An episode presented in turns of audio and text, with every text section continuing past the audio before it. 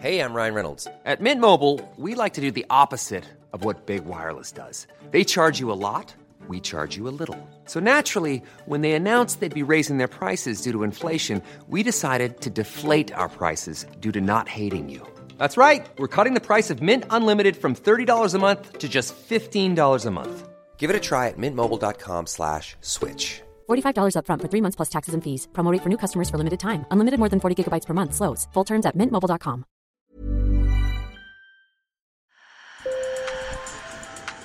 Bonjour. Hello. Hola. Marhaba bikoum. Sur le fil, Le podcast d'actu de l'AFP.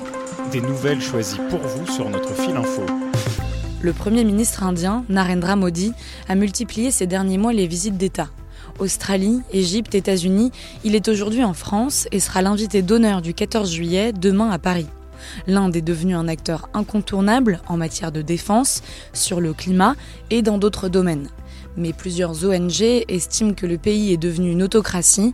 Human Rights Watch dénonce le tapis rouge déroulé à Modi et le silence d'Emmanuel Macron à l'égard, je cite, de la très grave détérioration des droits de l'homme en Inde. Sur le fil. À la tête du G20 cette année, l'Inde est désormais le pays le plus peuplé de la planète et se classe au cinquième rang des économies mondiales. Écoutez Narendra Modi lors de la célébration des 75 ans d'indépendance du pays l'été dernier. Après plusieurs décennies d'indépendance, l'attitude et le regard du monde sur l'Inde ont changé. Le monde regarde l'Inde avec fierté et espoir le monde se tourne désormais vers l'Inde pour trouver des solutions. Et c'est vrai qu'aujourd'hui, l'Occident, les États-Unis et la France notamment, courtisent l'Inde, ce grand pays d'1,4 milliard d'habitants, un allié commercial de taille. Une compagnie aérienne indienne vient justement d'acheter des avions Airbus pour 50 milliards de dollars. C'est aussi un acteur incontournable en matière de lutte contre le changement climatique et un partenaire majeur en matière de défense. Mélissa Levaillant est spécialiste de la politique étrangère indienne et selon elle, si le partenariat stratégique franco-indien a déjà 25 ans, les enjeux de leur coopération sont encore plus nombreux et la position de l'Inde sur la guerre en Ukraine en témoigne. L'Inde n'a pas soutenu évidemment l'intervention russe en Ukraine, mais ne l'a jamais condamnée directement. L'Inde a accru euh, ses importations euh, de pétrole russe. L'Inde maintient sa relation de défense avec la Russie parce qu'elle elle est dans une situation de très très forte dépendance à l'égard de la Russie. Et donc, il y a aussi une prise de conscience de la part des pays occidentaux qu'il faut accompagner l'Inde dans la diversification de ses partenariats, notamment dans le domaine de la défense, et accompagner l'Inde pour diminuer sa dépendance à l'égard de la Russie. Un autre aspect qui rend l'Inde stratégique, c'est sa position dans la zone Asie-Pacifique, où la France est également présente par ses territoires d'outre-mer. En fait, l'Inde fait figure de contrepoids potentiel à l'influence croissante de la Chine dans cette zone. Depuis 2015-2016, il y a eu aussi le lancement d'un dialogue de sécurité maritime entre la France et l'Inde, du fait que la France a une présence dans l'océan Indien, notamment euh, via l'île de la Réunion. Et c'est directement lié aussi à la- l'accroissement de la projection de la puissance chinoise dans l'océan Indien. C'est dans ce contexte que l'Inde renforce son armée, sa frontière avec la Chine et développe sa propre industrie de défense en diversifiant ses sources d'approvisionnement en armement, et ce notamment auprès de la France. Les gros contrats qui sont structurants, c'est la vente des Rafales, qui s'est signée en 2016, la, vente- des sous-marins Scorpen. La visite de Narendra Modi sera aussi l'occasion, alors on ne sait pas encore si la signature se fera euh, le 14 juillet, mais l'annonce de la signature de la vente de Rafales marines françaises à l'Inde. Euh, il y a aussi euh, des, perspectives de développement dans le domaine des moteurs avec Safran qui, qui devrait s'engager à co-développer avec l'Inde euh, des moteurs, euh, notamment pour des hélicoptères euh, multirôles. Demain, 269 militaires et 3 rafales indiens défileront aux côtés des Français pour le 14 juillet. Ah, le symbole est très fort et c'est sans doute ce que Narendra Modi souhaitait, être l'invité d'honneur à la fête française où l'on célèbre les droits de l'homme. Christophe Jaffrelot, chercheur au CNRS et spécialiste de l'Inde et de la politique menée par Modi. Donc il peut euh, faire un pied de nez, pour pas dire plus, à tous ceux qui considèrent que euh, l'Inde dérive, la France lui donne un brevet euh, de démocratie. C'est du coup un cadeau que l'on fait à un homme qui conduit l'Inde sur la voie d'un régime autoritaire. Certes, on vote encore en Inde tous les cinq ans, mais dans des conditions qui ne sont plus aussi équitables qu'avant. D'après le chercheur, le parti de Narendra Modi est tellement puissant financièrement que les campagnes électorales sont déséquilibrées. Et du coup, on peut parler d'autoritarisme électoral parce que entre les élections, ce que l'on voit aussi, c'est toutes les institutions qui sont censées faire euh, contrepoids, qui sont censées être des contre-pouvoirs, comme la justice par exemple, hein, l'appareil judiciaire, qui sont complètement euh, émasculées.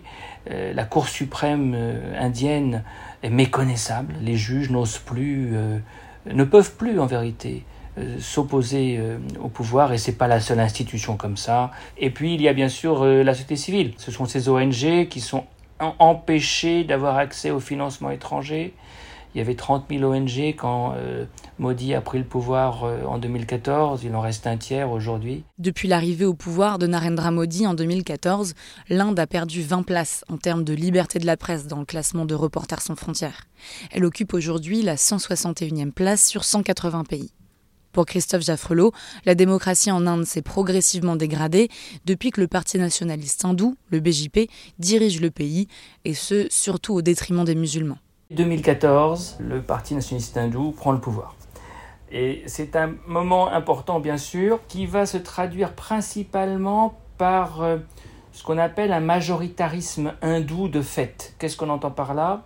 Eh bien, les groupes euh, nationalistes hindous, qui euh, sont très nombreux, quadrillent la société au niveau local, vont s'attaquer aux musulmans dans la rue, si vous voulez. Il y aura aussi euh, une lutte contre ce qu'on appelle le land jihad pour empêcher les musulmans d'acquérir des logements dans des quartiers mixtes où les hindous sont majoritaires. Le but, c'est de faire des musulmans des citoyens de seconde classe, de fait. Et puis 2019, on franchit un nouveau palier. Parce que Modi est réélu, on va rentrer dans une logique euh, non plus de, de fait, mais de droit. On va passer des lois qui font euh, de ce majoritarisme hindou euh, une espèce euh, de dogme. Ça veut dire que l'on passe une loi qui amende le Citizenship Act, hein, la loi de la citoyenneté. Désormais, seuls les non-musulmans sont éligibles à la citoyenneté hindoue parmi les réfugiés venus du Bangladesh, du Pakistan ou de l'Afghanistan. Amnesty International a dénoncé, je cite, la répression brutale et ciblée contre certaines minorités religieuses de la part du gouvernement. Une discrimination que Narendra Modi a niée lorsqu'il était en visite aux États-Unis. Notre constitution et notre gouvernement ont toujours prouvé que la démocratie peut tenir ses promesses.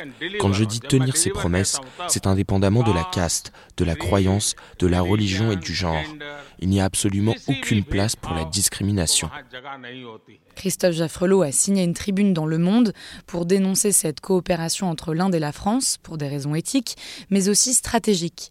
Car pour lui, miser sur l'Inde pour faire contrepoids à la Chine S'il y a une crise internationale à Taïwan ou ailleurs, où la Chine est perçue comme l'agresseur et que l'Occident cherche à mobiliser une coalition euh, pour lui résister, rien ne dit que l'Inde montera au créneau. D'une part parce qu'elle en a peur, d'autre part parce qu'elle est bien inférieure en termes militaires. N'oublions pas non plus que la Chine est le premier partenaire commercial de l'Inde. Ça fait beaucoup de raisons pour se demander est-ce que miser sur l'Inde par rapport à la Chine, c'est véritablement raisonnable.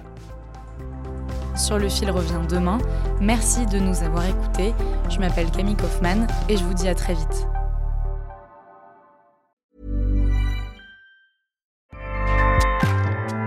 ACAST powers the world's best podcasts.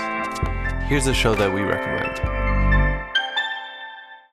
This is Roundabout Season 2, and we're back to share more stories from the road and the memories made along the way. We're talking rest stops, if we're stopping to get gas. You will be timed. you will be for sure. Misguided plans. I grew up in the city, so I have like, you know, a healthy fear of real extreme darkness. this was like wilderness a lot of laughs. Y'all weird, but you, yeah, you, you were different. Like you were real different, bro. I can't really put my finger on it. And so much more. Just goes to show that unexpected things sometimes are the best when it comes to a road trip. Roundabout Season 2, presented by Nissan, is live now with new episodes rolling out every Thursday. Listen and subscribe wherever you get your podcasts.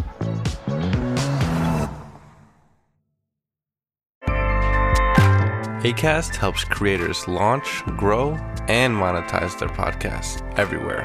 ACAST.com.